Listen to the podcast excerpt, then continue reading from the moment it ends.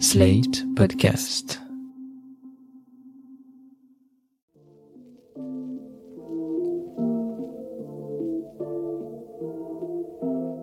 Salut et bienvenue dans New Deal, le podcast IFRI Slate TTSO qui décortique l'actualité politique mais pas que américaine, en compagnie de Laurence Nardon, responsable du programme USA à l'IFRI. Bonjour Laurence. Bonjour Romain. Alors Laurence, les Américains ont pu oublier quelques instants la politique car dimanche dernier, le 7 février, avait lieu le Super Bowl, le championnat annuel de football américain.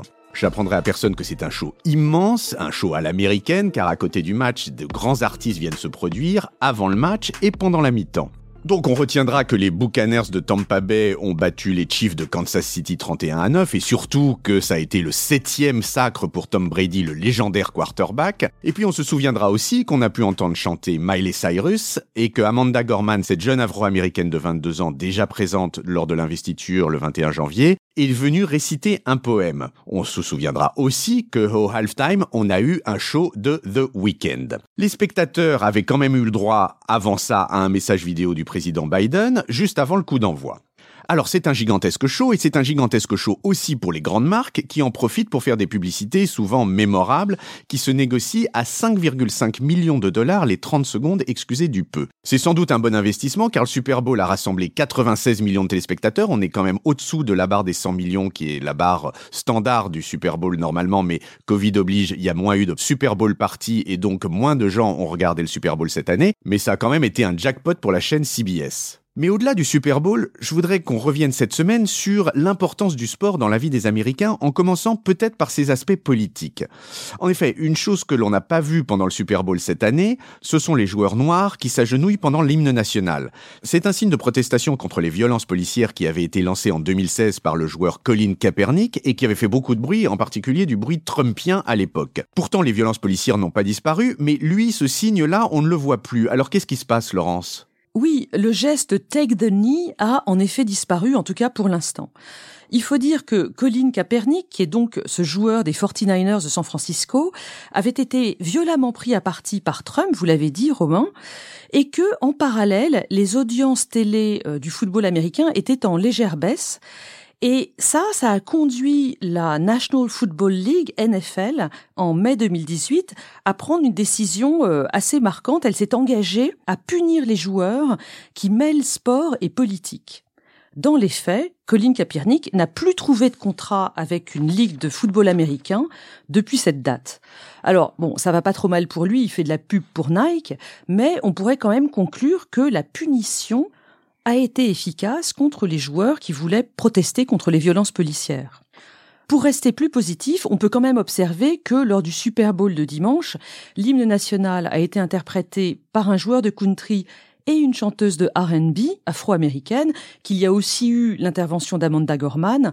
Bon, donc les minorités avaient quand même bien leur place dans le spectacle. Je vous laisse juger. Ce qui est certain, en tout cas, c'est que le sport est un lieu dans lequel les sujets politiques émergent sans cesse aux États-Unis. Alors, avant d'en parler, commençons par le début. Quel est le niveau de pratique du sport aux États-Unis? Remontons au 19e siècle. À cette époque-là, euh, un peu dans tout l'Occident, à vrai dire, il y a eu un courant hygiéniste très très fort. Aux États-Unis, il s'agissait de lutter contre l'alcoolisme et la tuberculose. Eh bien, cette tradition hygiéniste, elle est toujours extrêmement présente dans la société américaine aujourd'hui. On le voit avec la mode du fitness qui était venue de Californie dans les années 80. Rappelez-vous Jane Fonda. Plus récemment, l'immense mode du yoga. Il y a aussi le golf, tous les présidents jouent au golf, Biden aussi, je me suis renseigné. Et puis évidemment, les sports collectifs qui sont à la fois pratiqués et regardés. Alors cette pratique est donc très visible, mais rappelons quand même que deux tiers des adultes américains sont en surpoids ou obèses, ce qui doit sans doute limiter la pratique. Et en effet, c'est chez les jeunes que l'on fait le plus de sport aux États-Unis. Le rythme de vie des enfants scolarisés est décisif parce que l'école se termine en début d'après-midi. Garçons et filles peuvent donc avoir des entraînements aussi bien en semaine que le week-end. Et ça, ça a donné lieu, en passant, à la désignation d'une catégorie politique très particulière et très intéressante, celle des soccer moms, les mamans football en quelque sorte. Ce sont les mères de famille qui passent leurs après-midi à conduire les enfants au foot en voiture. Elles représentent par extension l'électorat des classes moyennes de banlieue Et dans toutes les campagnes électorales, il y a toujours un sondeur qui vient vous parler des soccer moms. Juste rappelons que le soccer aux États-Unis, c'est ce que nous on appelle le football. Le football américain étant ce jeu qui tient plus euh, d'un rugby très très complexe, totalement incompréhensible à vrai dire. Mais le sport à l'école, c'est un vrai enjeu, Laurence, parce que après avoir fait du sport à l'école, les très très bons peuvent espérer avoir une bourse pour l'université, non c'est ça? Oui, tout à fait. Les, bourses universitaires pour le sport, ce qu'on appelle les Athletic Scholarships, concernent 1 à 2% des étudiants de licence en 2020. Alors, elles concernent surtout les sports collectifs comme le football américain ou le basket, et elles sont un peu moins importantes pour ce qui concerne les sports individuels, natation ou tennis. Si vous êtes intéressé, il faut s'adresser à la National Collegiate Athletic Association, NCAA, qui est l'un des organes principaux pour gérer ces bourses de sport. L'idée, c'est que l'équipe de l'université va pouvoir briller grâce à ces bonnes recrues, tandis que ces dernières vont avoir un diplôme gratuitement. Et comme les joueurs sont souvent issus de familles modestes, c'est extrêmement important pour eux. La question qui se pose en permanence, c'est celle du niveau académique que l'on doit réclamer de ces jeunes joueurs, et aussi la question de leur temps d'étude par rapport à leur temps d'entraînement. Alors je vous fais grâce des règles parce qu'elles évoluent sans arrêt, c'est un véritable feuilleton. Là-dessus, je vous renvoie à la lecture du formidable livre de Tom Wolfe, Moi, Charlotte Simmons, qui décrit ces élèves d'origine modeste qui se retrouvent sur un campus grâce à leur capacité sportive. Enfin, c'est un des thèmes abordés par ce livre qui, encore une fois, est une lecture formidable sur la vie universitaire aux États-Unis. Pour revenir à ces athlètes, Laurence, ensuite, l'idée, c'est qu'ils soient recrutés par des clubs, non, c'est ça? Oui, les ligues de basket et de football américains recrutent les meilleurs à la sortie des universités. Par la suite, et je trouve intéressant de le mentionner, le système de recrutement entre clubs est extrêmement différent de ce qu'on connaît pour le foot en Europe. Pour renouveler l'intérêt des compétitions à chaque saison, il faut assurer une distribution égale des talents entre les clubs.